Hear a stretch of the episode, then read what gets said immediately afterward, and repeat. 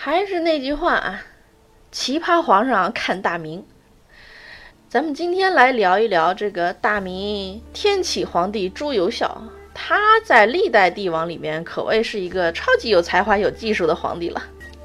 朱由校呢，他爷爷万历在位的时候就光顾着自己吃喝玩乐，也不管儿孙们教育问题。他爹朱常洛本来就不受待见，是吧？这个出去上学的时间就晚，在位时间又短，然后也根本顾不上自己的孩子。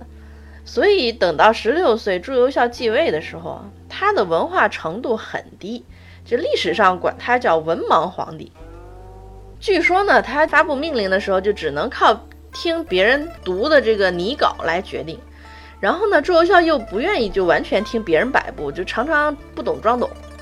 呃，经常搞那些大臣们就看他发的那些命令有点啼笑皆非。可是呢，这不影响他心灵手巧啊。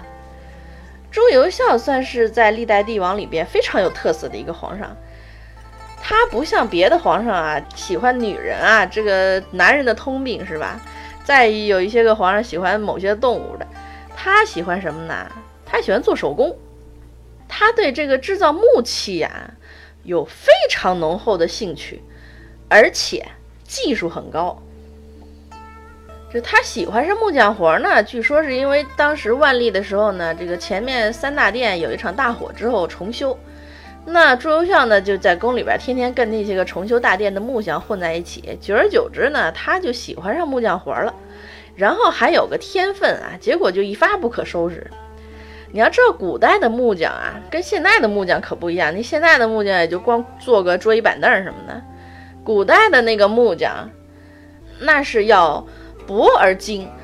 你不光要会做木器，你还得会雕刻，还得会建造设计。因为古代大部分的东西都是木质的嘛，那包括房子呀，包括那各种机关呀，什么亭台楼阁。因为古代又没有钢筋水泥，是吧？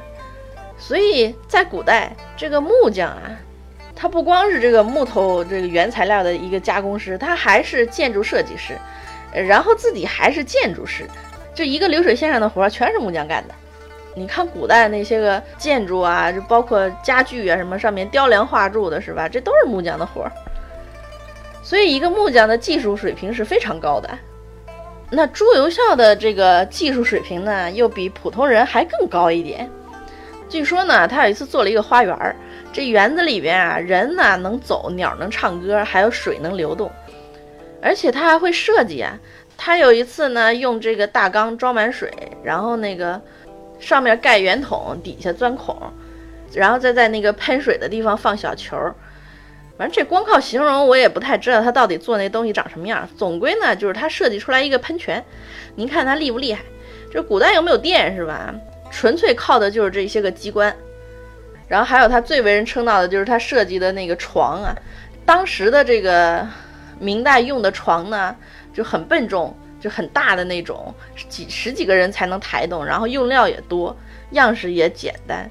然后朱由校就自己琢磨，然后设计图样，亲自动手，一年多的功夫造了一张床出来。床板可以折叠，然后携带跟移动都很方便，上面还雕着各种花纹，美观又大方。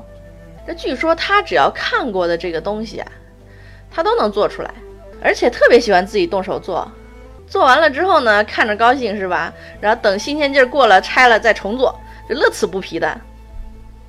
包括这个天启五年到天启七年之间，这明朝对这个前朝三大殿又进行了一次大规模的重造，然后这个整个的重造过程，朱由校都是亲临现场去监督指导。那他这么就是文盲，再加上沉迷于这个手工，这朝政自然是顾不过来了。于是便宜了魏忠贤。首先就必须说，这个朱由校呢是一个比较重情义的皇上，他对他自己的这个乳母客氏啊就非常的纵容。然后魏忠贤呢又跟客氏就是勾结在一起，反正朱由校也不理朝政。然后魏忠贤跟客氏就在一起玩弄权术啊，党同伐异呀，然后就是捞钱呀。总之这些个人只要上台了，干的都是差不多这些事儿嘛。然后到了天启七年的时候呢，朱由校有一次在西苑游船玩儿，然后在船上啊喝酒啊，又跟那个亲信小太监去泛舟荡漾，结果一阵狂风刮翻了小船，掉水里差点淹死。虽然被救起来了，但是这次惊吓落下了病根儿。然后，哎，仙丹又要出场了。这明朝的皇帝对仙丹的迷信呀，简直是不要不要的。尚书霍维华呢，又进献了一种仙丹，叫灵鹿饮。据说喝了之后，这效果立竿见影啊，健身长寿。这朱由校啊，就喝了。结果喝了几个月之后，得了骨胀病，全身水肿啊，卧床不起。朱由校这个时候才二十三岁呀，再加上这个客氏跟魏忠贤啊把持后宫，就是他虽然有过几个儿子，可是都没活长久。